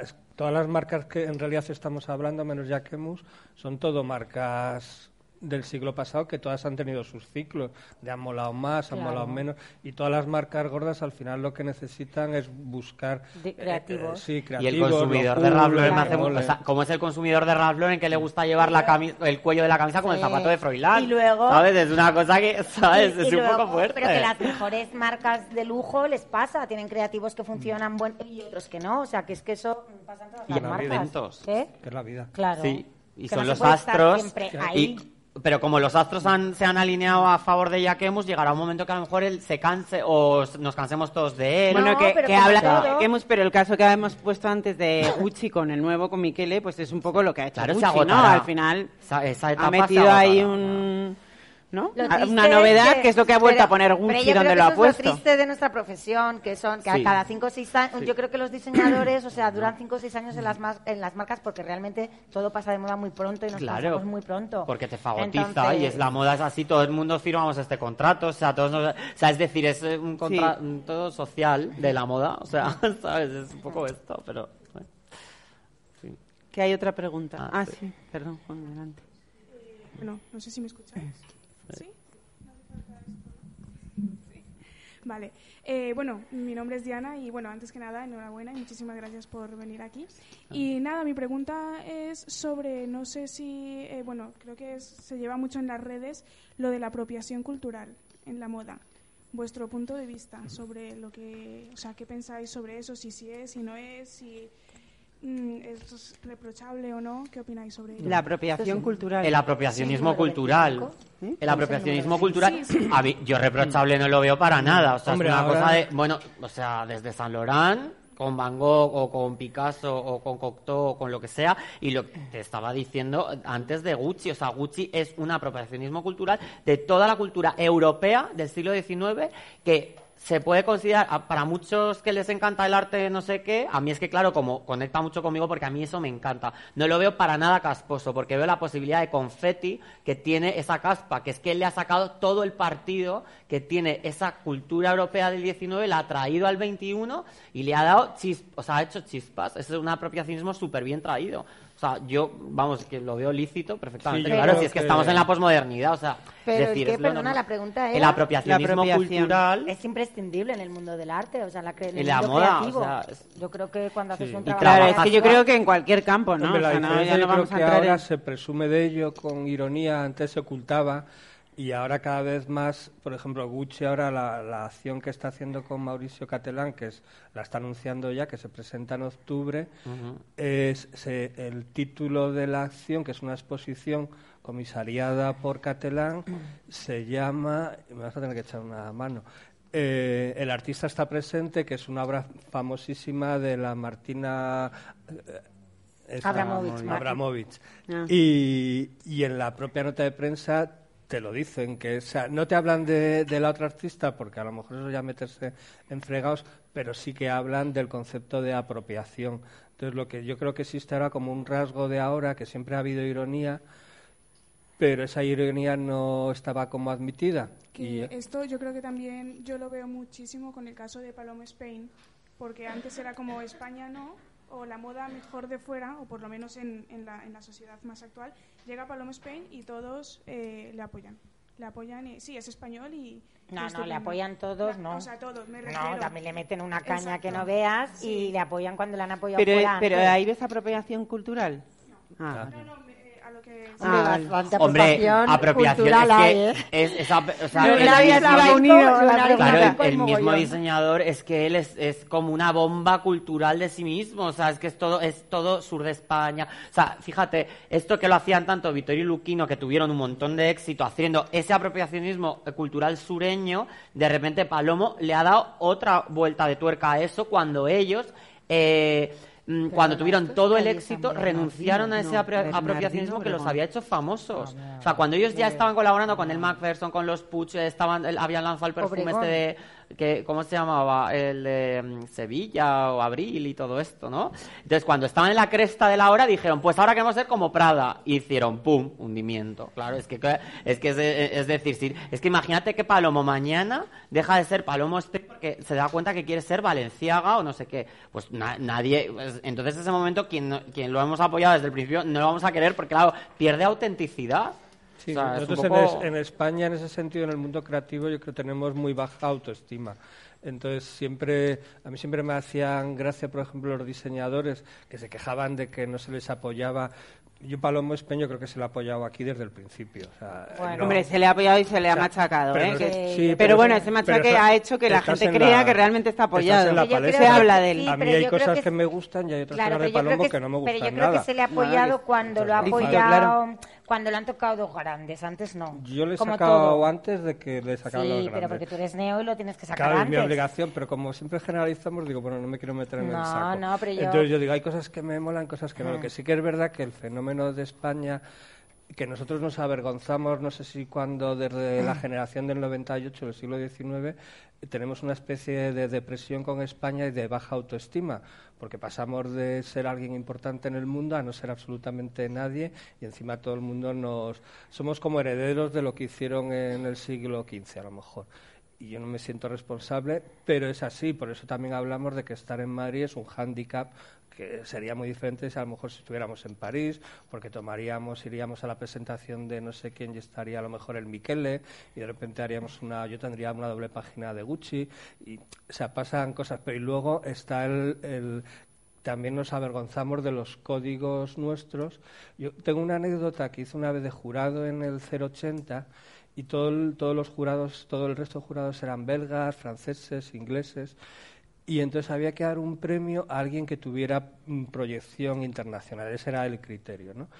Y, y yo la verdad que tú cambié mi voto porque yo al, al principio voté a alguien que era como que yo pensaba que podría estar bien visto en el ámbito de la escena europea, porque tenía los códigos de los belgas, que son...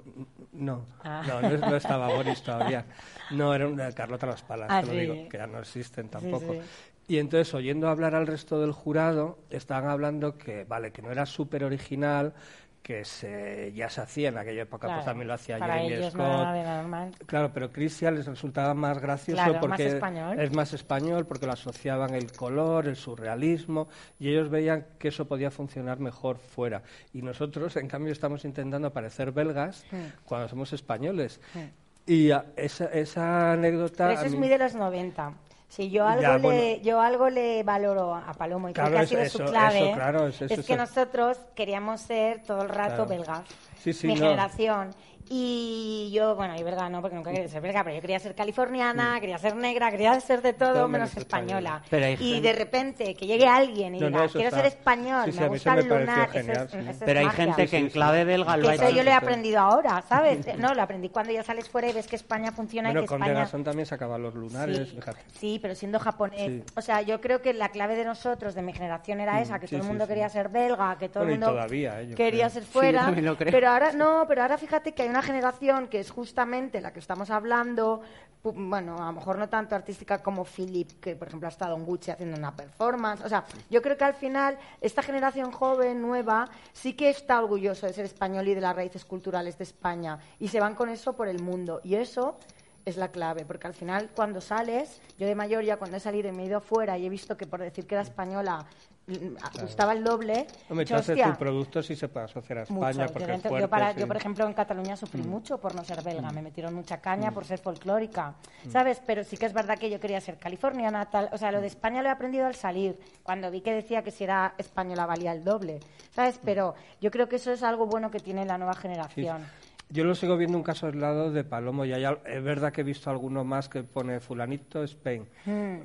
Solamente pasaba con Custo Barcelona, pero claro, ser de Barcelona parecía como molaba Ya, más. ya. Y, y aquí quien Pero, había por ejemplo, Sita es muy española, muy murciana. Mm, sí. Luego yo creo que... Pero si el problema es cómo nos concebimos a nosotros mismos entre españoles. Sí, sí. Es una cosa entre españoles. Porque, Exacto, por ejemplo, sí. yo cuando decías lo de los belgas, en clave belga lo hizo súper bien Miguel Adrover y nadie se acuerda de él y todos vamos vestidos de él. O sea, yo hay días que salgo de casa, me- miro al espejo en el ascensor y digo, pero si es que voy de Miguel Adrover, pero con gabardina de Burberry, pero este look es suyo. O sea, es algo que... Y todo el mundo se ha olvidado de él cuando lo reventó en Estados Unidos en el 2001, cuando hicieron los eh, el homenaje de las Torres Gemelas, uno de los vestidos de los diseñadores que estaban trabajando entonces en Nueva York y tal, en el Vogue América, era él, con de la renta y con todo el mundo allí metido.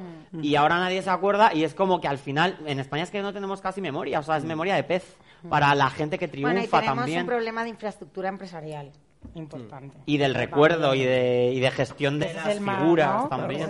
Sí, hombre, yo el caso de Miguel Adrover, yo es que también creo que él aquí tampoco fue conocido y tampoco me quiso serlo y tampoco quiso... O sea, Que no era de fuimos... Mallorca, ¿no?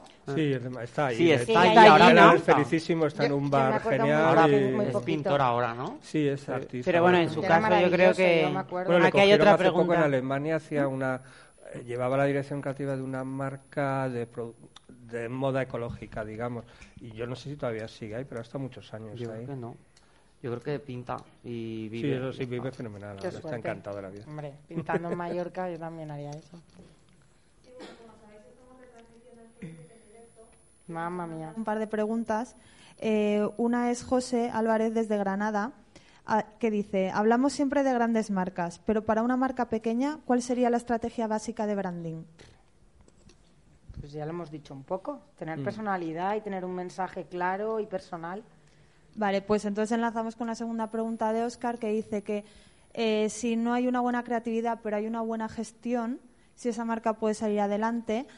Y, o sea, ¿qué, qué peso tiene la Yo no gestión en empresarial y de marketing? Yo en eso no creo, pero a lo mejor... Ramón, Yo creo que la sí. gestión Yo es, es gestión fundamental, pero la creatividad también. Es A ver, es O sea, que lo lo, que- ideal es tener un Claro. Pierre Berger Saint Laurent. Uno crea y el otro gestiona. Lo que, O sea, lo es que eso sí es es cierto, combo claro, lo que sí es cierto es Pero que vamos, con creatividad solo Es que- tampoco pero se- en moda sin creatividad, ¿dónde No vas a vas? ningún Aunque lado. sea, bueno, para hacer básicos y tal, ¿sabes qué? Ni a eso, ver, ni claro. eso, ni eso. No, pero es verdad, es verdad que en estas es profesiones y en la moda se cree que siendo muy creativo, teniendo la idea genial o tal, y eso no es así. O sea, hay mucha gente muy creativa, pero sin una gestión detrás, eso no sale adelante. Es que incluso marcas pereza, que te dan una pereza que te mueres, que han tenido muchísimo éxito, que no voy a dar nombres, pero ellos gestionan su propia pereza muy bien, hacen creatividad con su pereza. O sea, y se dirigen a un público pereza y todo es la pereza, ¿no? Entonces, y, y se forran y se han forrado y tienen ahí, bueno, pues unas inversiones que te mueres perezosas también y todo es, sabes que me parece lo más, ¿sabes? Pero eh, bueno, están también creando un lenguaje de pereza. O sea, está bien. O sea, que, pero es una- también un punto de creatividad ahí dentro de eso. Sí. O sea, que marcas ahí para parar un tren y No, miles y de pa- casos para de dar y regalar. Pero lo- si me preguntas una ideal, pues mira, sin creatividad no me gusta nada. Es que ni comprar el pan. o sea, es que no quiero sin creatividad nada. O sea, me da pereza. O sea, es creatividad o pereza. O sea. Me dicen que nos despedimos ya. Muy bien. Muchas gracias A por venir Bien. a todos. Muchas Gracias. gracias. Y nada, ya está. Bueno, pues ya está.